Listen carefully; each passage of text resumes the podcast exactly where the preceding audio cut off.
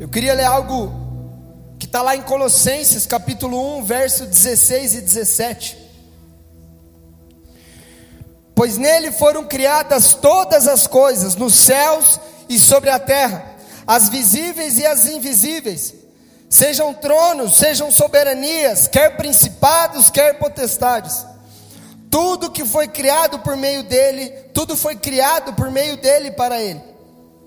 Ele é antes de todas as coisas, nele tudo subsiste. Quando nós propomos em começar a série Devoção, aquilo que nasceu no nosso coração foi o desejo de permanecer. Quando a gente olha a parábola das dez virgens, cinco apenas tiveram óleo. E o que isso significa? Elas permaneceram em devoção ao Senhor e por isso aguentaram a tribulação. E por isso aguentaram o dia mal que viria após. Nós só conseguiremos aguentar o dia mal. Nós só permaneceremos se nós permaneceremos em devoção ao Senhor. E a série devoção não é apenas para nós vermos sinais e maravilhas, não é apenas para nós vermos curas e milagres. Mas é para mim e para você, no nosso dia a dia, permanecemos no Senhor e conhecemos dele. É só assim que nós suportaremos o dia mal. É só assim que nós permaneceremos. Então eu li esse versículo onde tudo começa praticamente. Tudo foi feito a partir de Deus e para Deus. Nada do que existe, nada do que foi criado, sem Ele existiria. E o contexto da igreja de Colossenses era. Eles estavam divididos em uma mentalidade de que aquilo que era santo era bom e aquilo que era matéria era mal. E por isso, os presbíteros e os diáconos da época começaram a implantar regras naquilo que não era para ter regra. Os presbíteros e os diáconos começaram a colocar dogmas sobre a igreja. Ao invés de falar assim, não, igreja de Colosso, olhe para o Senhor. Igreja de Jesus, olhe para o Deus. E aí eles começaram a colocar outras coisas no lugar do Senhor e da, e, e da devoção que eles deveriam ter. E aí nós conseguimos enxergar algumas coisas a partir da história.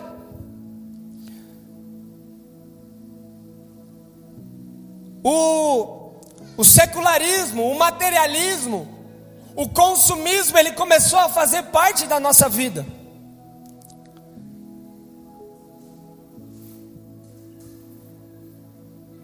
Então a matéria, ela passa a ser aquilo que nós temos de mais precioso.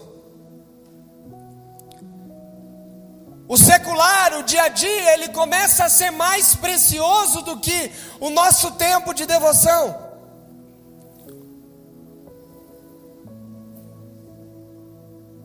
E aí o secularismo e o materialismo eles nos cegam a ponto de nos tornarmos zumbis. Secularismo, o materialismo, o, o, o consumismo, ele nos cega tanto que nós apenas somos. Nós apenas continuamos a andar como se nada tivesse acontecendo. E existia um movimento chamado Iluminismo, que o homem começa a ser a razão do homem, começa a ser o centro de todas as coisas. E eles começam a dar vazão e valorizar o conhecimento a detrimento dos pensamentos religiosos. Então Deus sai do centro a teologia sai do centro e o homem entra no centro a partir de então. E a partir disso, os padres, os filósofos religiosos da época, para eles não ficar mal com a sociedade, eles começam a abrir mão de algumas coisas. Em detrimento de ficar bem com a política e com a economia. Eles abrem mão de algumas coisas religiosas. Eles abrem mão de alguns dogmas religiosos da época.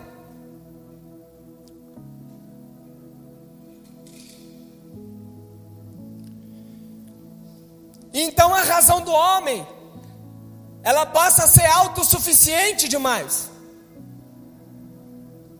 O homem ele passa a ser autoexistente demais. E o ego se torna o centro da vida da sociedade daquela época. Tudo isso porque aqueles que deveriam permanecer em devoção fizeram uma troca.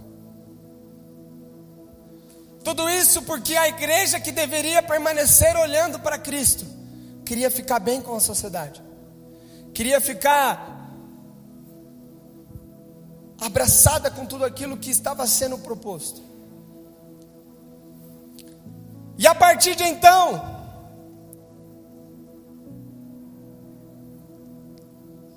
Essa sociedade ela começa a implantar algo chamado deísmo.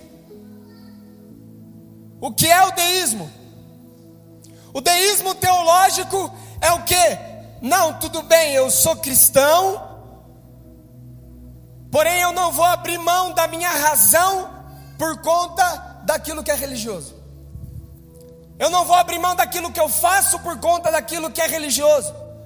Eu não vou abrir mão do meu dia de serviço na minha comunidade porque é a minha razão e o meu ego é mais importante.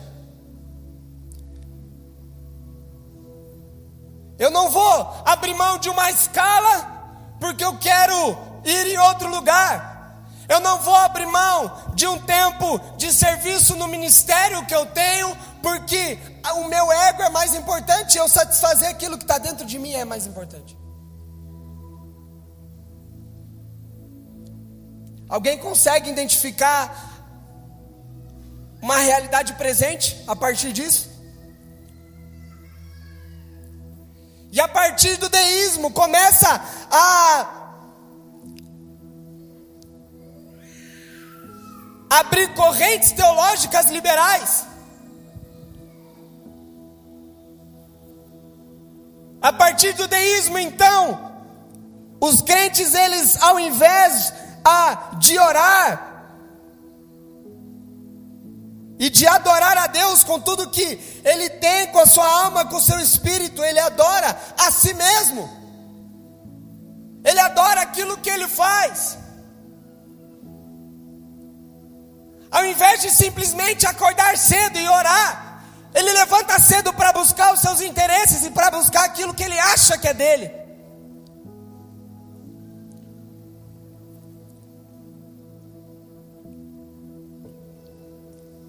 A coisa mais perigosa que nós temos é confundir determinação e foco com ecossistema antifé.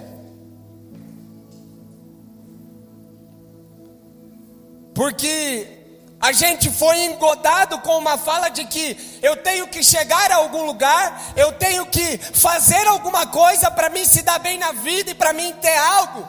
Não! Não tem, meu irmão. Você não tem que se dar bem. Você não tem que ser bem sucedido. Essa é a notícia que eu tenho para te dar nessa manhã.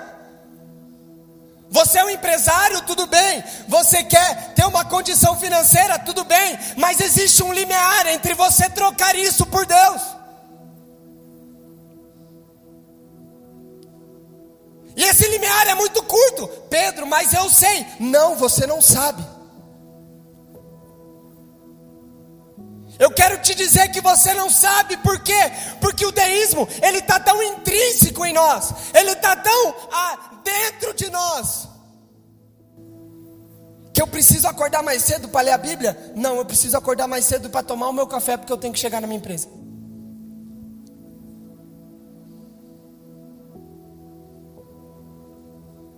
Eu preciso mais cedo porque eu tenho que vir ao templo orar. Não, eu preciso tomar café mais cedo porque eu tenho que levar meus filhos na escola, senão eu não chego a tempo de fazer a reunião que eu tanto desejo fazer.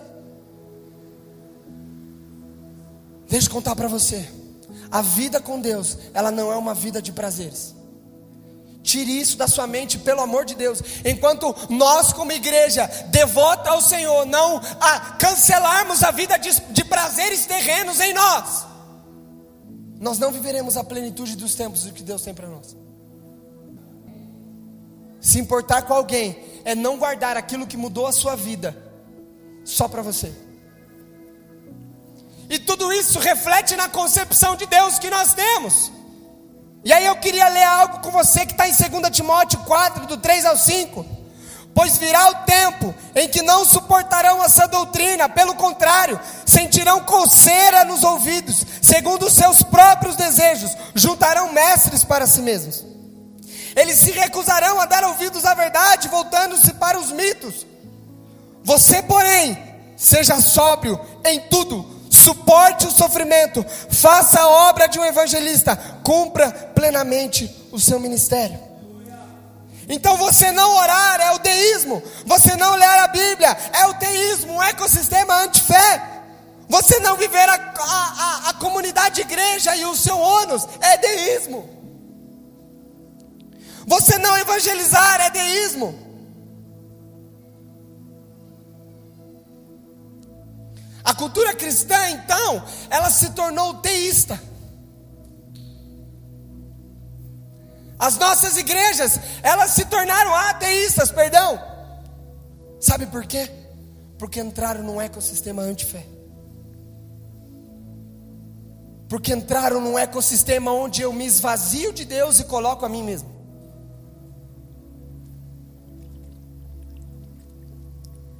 Você pode achar uma loucura tudo isso que eu que eu estou falando. Mas Jesus disse: Pela árvore conhecereis os frutos, e árvore boa dá fruto bom. Eu não vou jogar você, eu não vou julgar você e nem analisar você. Se analise. Qual é o fruto que você está dando? Qual é o fruto da devoção que você está tendo? Se você é devoto a Deus e o que eu estou falando aqui é uma balela, qual é o fruto? Deus fala através do profeta: Aonde estão os frutos? Me dê que eu os comerei. No final dos tempos, o Senhor vai vir buscar os frutos de uma vida de devoção. O fruto é a minha vida, Pedro. Não. A sua vida é uma autorresponsabilidade. O fruto é aquilo que permanece e aquilo que multiplica. Uma vida de devoção, uma vida de, de, é, é, de, de oração diária, de tempo com Deus, de olhar para Jesus, é uma vida que dá fruto. Eu queria ler com você Salmos 63.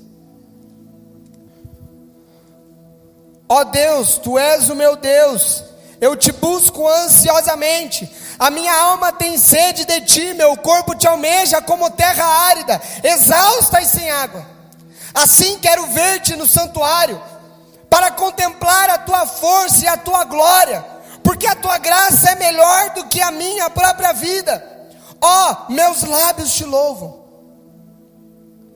Assim eu te bendirei enquanto viver.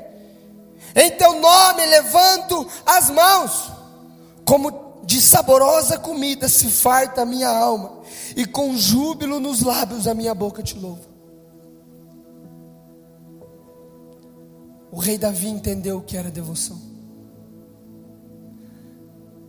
Talvez a pessoa que mais entendeu nessa vida o que era devoção foi o rei Davi.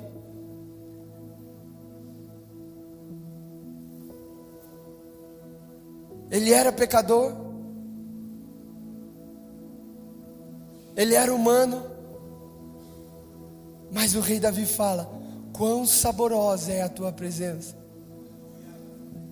quão saboroso é olhar para ti, ó Deus de Jacó.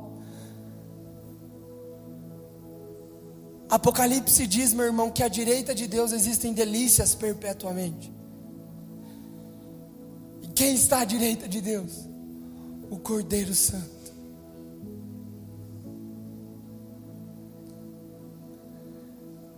Enquanto nós não entendemos uma vida de devoção, enquanto nós não entendemos uma vida que, ah, eu estou ocupado demais para parar de orar. Sabe, eu não estou ocupado demais para orar, eu estou ocupado demais para parar de orar. Eu estou ocupado demais de para parar de me alimentar das delícias perpétuas que existem à destra de Deus.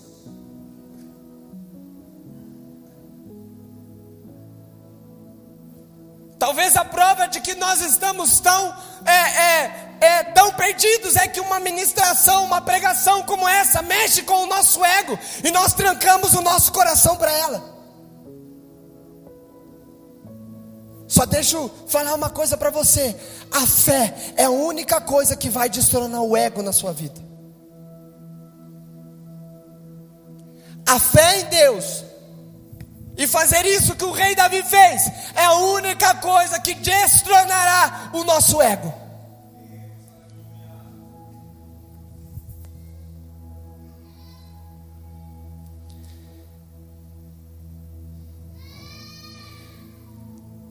A W. Tozer diz a seguinte frase: O cristianismo ensina que o, que, a, ensina, uh, que o homem escolhe ser independente de Deus, tendo confirmado tal escolha ao desobedecer deliberadamente a um mandamento divino. Esse ato violou o relacionamento de Deus com, essa, com a sua criatura. Ele rejeitou a Deus como alicerce de sua existência e fez com que o homem passasse a depender somente de seus próprios recursos.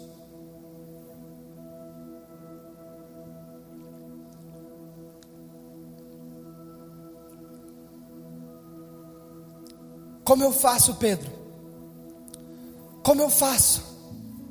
Talvez o teu coração ele esteja clamando por uma, por, um, por uma saída, por, ah, por uma luz no fim do túnel. Eu gosto muito de uma pessoa que se chama Noé.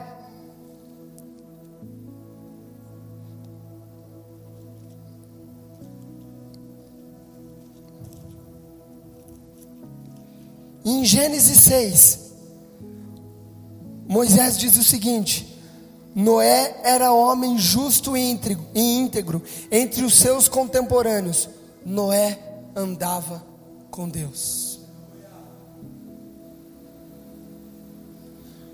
Porque Noé ouviu sobre a arca? Porque ele andava com Deus.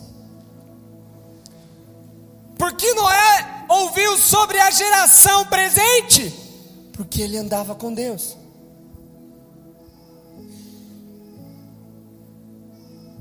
Porque Deus escolheu Noé. Porque Noé entendeu que ele não era apenas filho do Deus Altíssimo, mas ele era amigo de Deus. E Deus conta segredos aos seus amigos. Deus confia bastante em seus amigos, que Ele revela segredos.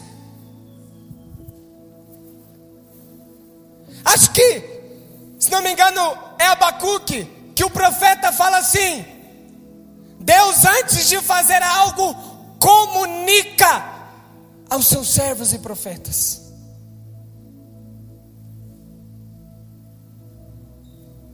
Deus, Ele quer comunicar os seus segredos. Deus ele quer falar qual é o resultado para essa geração presente. Deus ele quer falar qual é o resultado para a sua empresa, para o seu trabalho, para as pessoas que estão trabalhando com você. Mas eu e você precisamos ser amigos de Deus. Eu e você precisamos estar tão perto de Deus como o apóstolo João que deitava no peito de Jesus e ouvia as batidas do coração dele.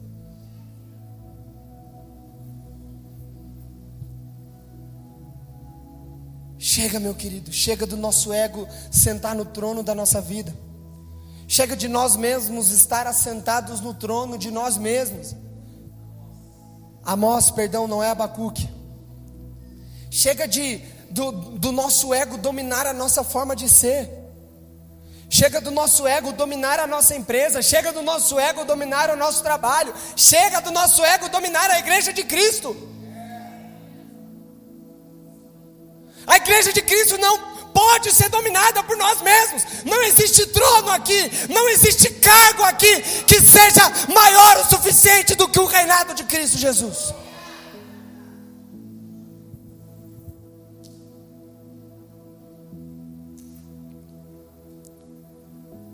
Deus está esperando por um povo que o contemple, o que o beije e que seja devoto ao único Deus.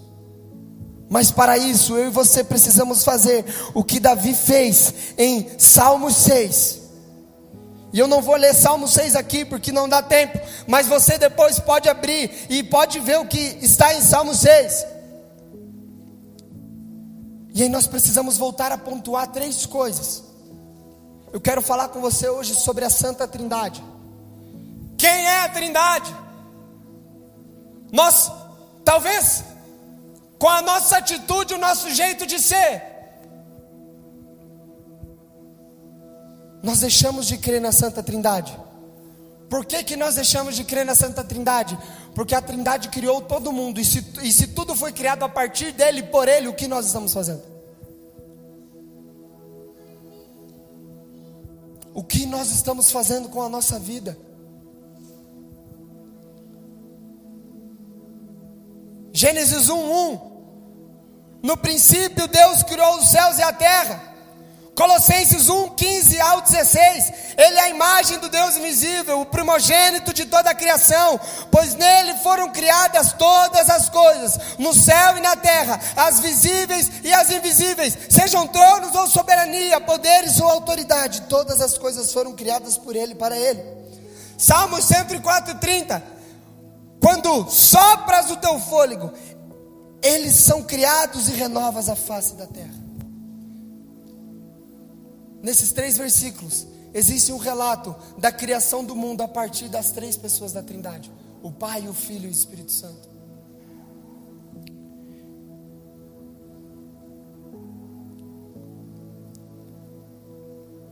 Anselmo de Cantuária diz a seguinte frase: Permita-me ansiar por ti, permita desejar-te ao buscar, permita-me encontrar-te em amor e amar-te ao ter encontrado. Qual é o segundo ponto? A autoexistência de Deus. Deus ele existe por si só. Deus ele ele é. E nós seres humanos, pela nossa criação, por como nós nascemos, nós temos a necessidade de achar que tudo precisa ser criado. De que tudo precisa ter de onde veio, quando se tem um filho pequeno, vocês que são pais ou que já foram, que os filhos já estão grandes, podem e sabem muito mais do que eu. Quando a criança vê, vê algo, vê um brinquedo ou vê alguma coisa, qual é a primeira pergunta que ela faz? O que é? Da onde veio isso? A criatura, ela tem a necessidade de saber da onde veio. E é por isso que entra em choque o pensamento de que Deus apenas é. Ou de que alguém precisa ter dado algo a Deus para ele ter feito tudo. Não, Deus apenas existe. Deus apenas é.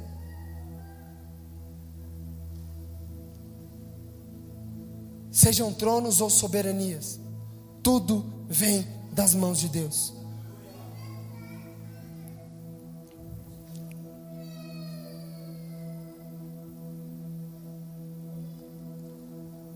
Queria abrir, abrir outro versículo com você. João 1, do 1 ao 3. Talvez você já sabe até de cor isso. Mas nós precisamos voltar para as coisas elementares, meus irmãos. No princípio era o Verbo, e o Verbo estava com Deus, e o Verbo era Deus. Ele estava no princípio com Deus, todas as coisas foram feitas por Ele, e sem Ele nada do que foi feito se fez. Deus, Ele é. Ele é sobre nós, Ele é sobre a igreja de Cristo, Deus Ele é sobre o seu emprego, Deus Ele é sobre a sua família, Deus Ele é sobre os seus filhos, Deus Ele é sobre tudo.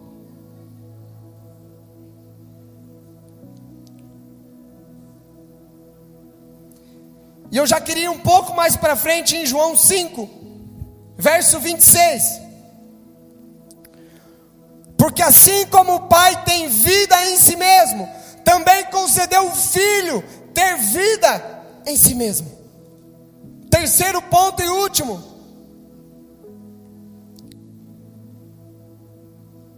Deus é autossuficiente. Deus ele não precisa de mim, de você. Deus ele não precisa de mim e de você para para pregar a mensagem dele, Deus não precisa ser defendido, Deus não precisa que a, a, a, a, política coloque o nome dele, não, Deus não precisa isso, mas Deus, a partir do seu livre-arbítrio e da sua vontade, Ele nos deu essa oportunidade. Deus, a partir da sua autossuficiência, falou assim: Eu vou criar alguém que vai andar comigo. Eu vou criar alguém que eu vou poder contar os meus segredos. Não existe mais verdade do que Deus é autossuficiente. E sabe por que, que isso nos choca tanto? Porque nós queremos ser Deus. Nós queremos ser autossuficiente. Nós queremos estar sob o domínio. Nós queremos fazer, nós queremos fazer e acontecer. Mas entenda, eu e você, só fazemos parte de algo maior. Não é Deus que tem que ser um em mim, é eu que tenho que ser um em Deus. Não é que não é tudo que acontece aqui. Se eu procuro uma adoração que me faz bem, eu sou o centro da adoração e não Deus.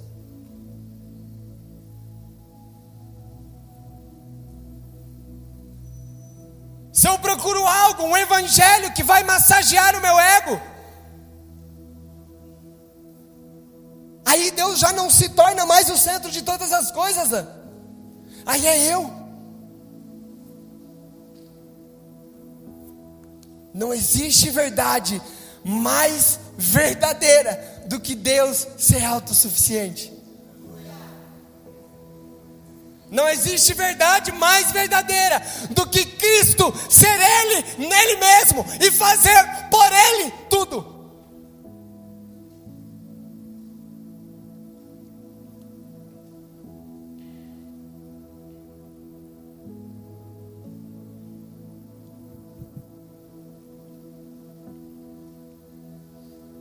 Nosso maior erro é achar que Deus precisa de algo.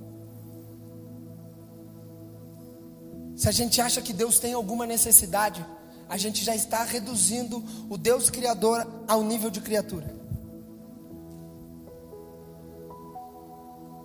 E eu queria fechar com você aqui, eu queria que você fechasse seus olhos. A banda pode subir.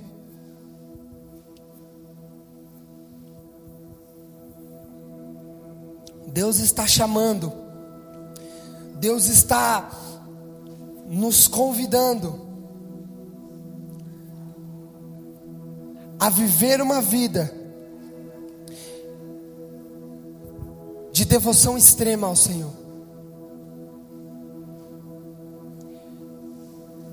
Deus está nos convidando a viver uma vida onde tudo que mais importa é olhar para Ele.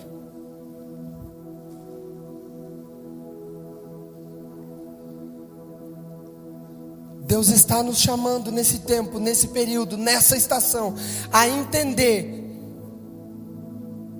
que nós não governamos nada, que nós não controlamos nada, e que Ele controla e Ele governa todas as coisas. Tudo é por meio dEle, e tudo é para Ele. Queria que vocês colocassem de pé.